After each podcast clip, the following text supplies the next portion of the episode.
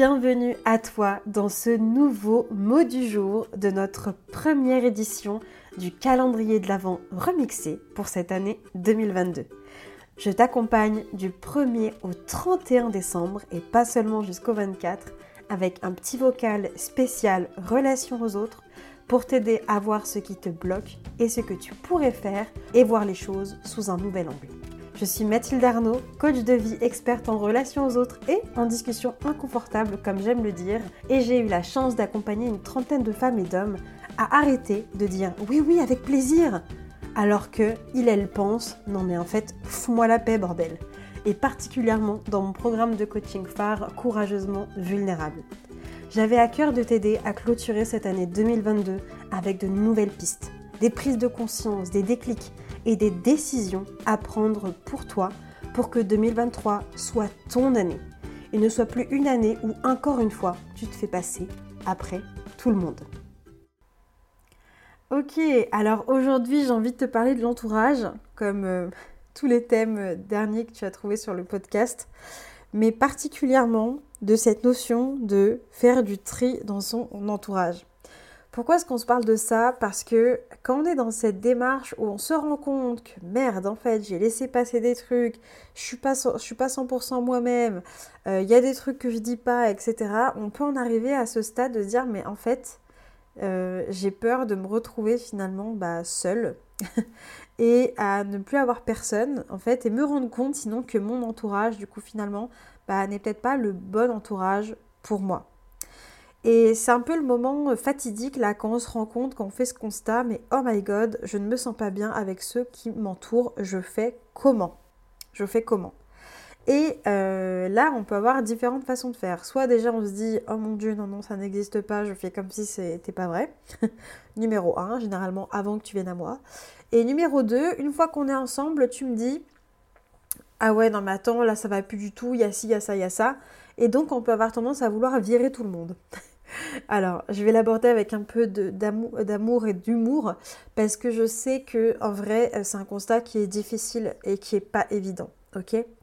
Donc déjà, si, tu as peur de finir seul, déjà on fait pas la ouf. On va pas s'amuser à virer tout le monde, d'accord? Euh, T'es pas obligé en fait de te séparer de tout le monde. Et je sais que souvent on peut entendre le discours un peu, quoi, pas inverse, mais de se dire Ah, tu te rends compte que cette relation ne te va pas, alors euh, quitte la personne, vas-y, euh, débarrasse-toi des gens, refais ta life, etc.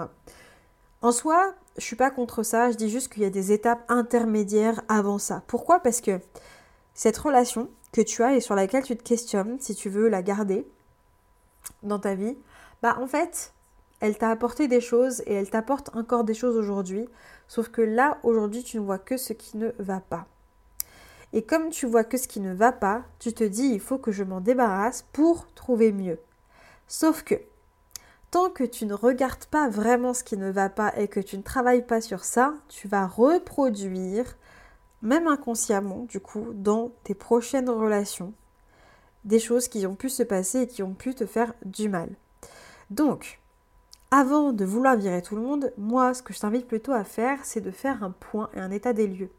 De faire déjà le tri. Faire le tri, mais avant de faire le tri, de faire ce qu'on appelle un inventaire. Et oui, c'est pas glam, c'est pas sexy, je suis d'accord avec toi, mais c'est nécessaire. Pourquoi? Parce que si tu ne sais pas pourquoi tu es encore avec ces personnes-là, ce que tu n'aimes pas et ce que tu aimes, tu vas aller dans l'extrême. Et en soi, l'extrême est intéressant pour certains cas, on y reviendra. Mais dans beaucoup de cas, en fait, ce sont des petites choses que tu laisses, que tu pourrais en fait régler entre guillemets, en faisant certains efforts et en te battant pour la relation si elle est importante pour toi, avant de te retrouver à devoir quitter, par exemple. Donc moi je te recommande pas de tout de suite virer les gens, pas ça parce que euh, voilà c'est un peu un peu drastique. Et surtout surtout euh, ça peut te faire un petit peu de mal quand même au final. Même si on se rend compte que les gens avec qui on est sont pas les bonnes personnes, bah, c'est quand même des séparations. Et les séparations c'est jamais évident à vivre hein, même si on est à l'origine de la séparation. Donc moi je te recommande pas ça. Sauf sauf si tu te rends compte que vraiment cette relation elle te fait du mal directement. Et j'ai envie de te parler de Marion. Marion, c'est une ancienne coachée en fait qui avait une relation euh, qu'on qualifiait de toxique parce qu'elle s'est, rendue compte en fait que dans cette relation toxique, il y avait un autre sujet. Elle avait beaucoup d'attentes, elle avait des attentes qui étaient énormes et en fait elle projetait beaucoup sur l'autre ses besoins. Et en fait, au fur et à mesure du travail qu'on a fait ensemble, elle arrivait à se rendre compte et à accepter que cette relation n'était pas que toxique pour elle, parce qu'elle lui apportait aussi beaucoup de choses. Et donc on est parti chercher dans cette relation, parce qu'elle était OK avec, mais aussi dans d'autres relations qu'elle avait, bah, ce dont elle avait vraiment besoin et ce qui lui correspondait.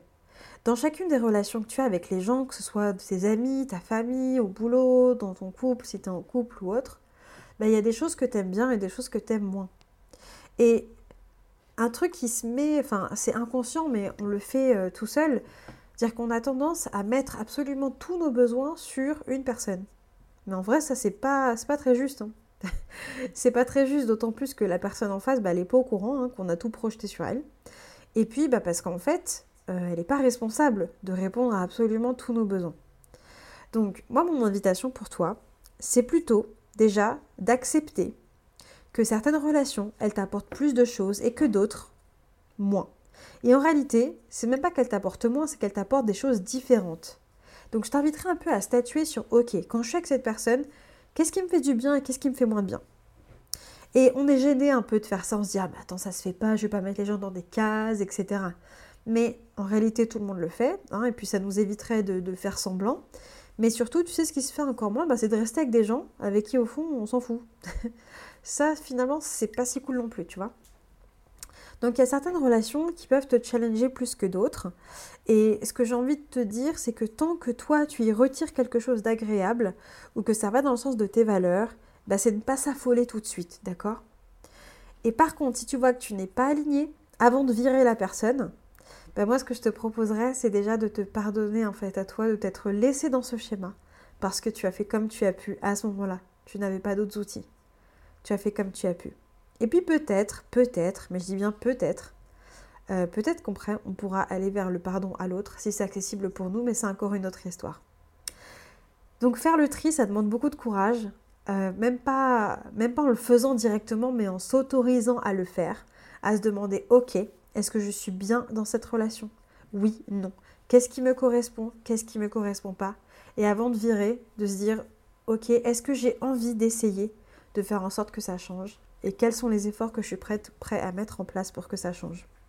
Donc mon cadeau pour toi aujourd'hui, c'est en fait de découvrir le témoignage super super inspirant de Céline, une de mes coachées qui a fini courageusement vulnérable et qui fait partie des fondatrices du programme et qui continue du coup l'aventure. Et elle te partage en fait en 45 minutes tous ses apprentissages, tout ce qu'elle a vécu et le tri relationnel incroyable qu'elle a fait, qu'elle a dû faire pour se protéger et ce qu'elle en a retiré aujourd'hui. Euh, d'ailleurs, Céline nous partage euh, avec toute son authenticité et, sa, joie naturelle qu'un entourage, de toute façon, ça ne disparaît pas du jour au lendemain, et c'est vrai. Mais surtout, tout ce qu'elle a pu retirer de cette aventure pour pouvoir dire aujourd'hui, bah, j'ai décidé de m'aider au lieu de m'assassiner. Tu as le lien directement dans la description de cet épisode de podcast, donc j'ai hâte d'avoir tes retours et puis hâte de savoir du coup ce que ça t'inspire tout ça et quelle va être la petite action que toi tu vas mettre en place pour commencer à te poser sur le sujet de tes relations, mais sérieusement, et pas juste pour se dire un tel a pas fait ci, un tel a pas fait ça, etc. et bliblablou.